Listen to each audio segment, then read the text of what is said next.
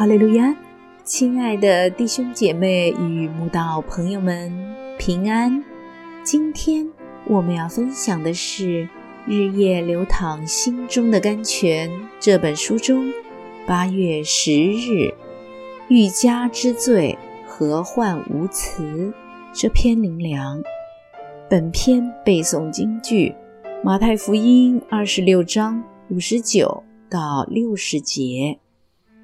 祭司长和全公会寻找假见证控告耶稣，要治死他。虽有好些人来做假见证，总得不着实据。主耶稣道成肉身来到这个世界，是神给人类最大的祝福。当他三十岁开始出来传道，除了讲道。就是医病赶鬼，行各种神迹，让人从罪的压制下得释放。但人类并不领情，这样一个从不犯罪、带给人类无穷光明与希望的救主，人们从他身上得到浩大恩典，却想把他钉死在石架上。当时的祭司长、大祭司、长老、文士。全公会等，只因嫉妒耶稣，就要设计陷害他，把他致死。但因找不到任何控告耶稣的实据，只能寻找假见证，以许多莫须有的罪名，找人来做假见证控告他。真所谓欲加之罪，何患无辞？什么作假的话都编得出来。主耶稣被钉死在石架上，是人类史上最大的冤狱。一切都很莫名其妙，也毫无道理。人们在那一刻毫无公义，甚至连比拉多都一再反问犹太人：“为什么呢？这人做了什么恶事呢？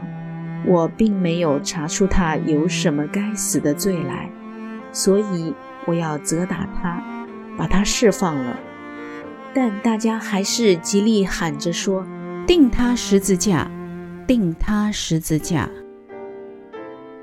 主耶稣说：“仆人不能大于主人。他们若逼迫了我，也要逼迫你们。”主耶稣在世上吃过的苦，我们也得吃；在世上受过的痛，我们也得受。他当日怎么被人家用莫须有的罪名诬告陷害？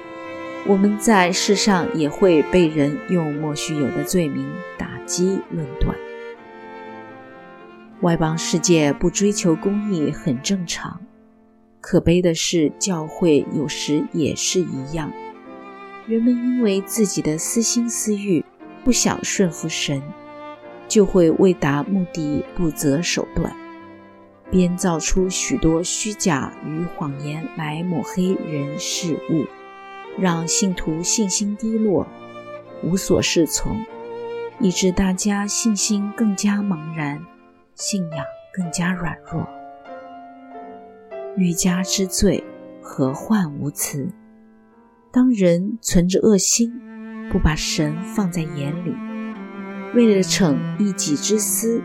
总能编造出许多似是而非的道理来迷惑人，这是何等可怕的事！我们一定要懂得分辨，且顺服神的旨意到底。但丑陋的事情总会过去，因为邪不胜正，黑暗胜不过光明。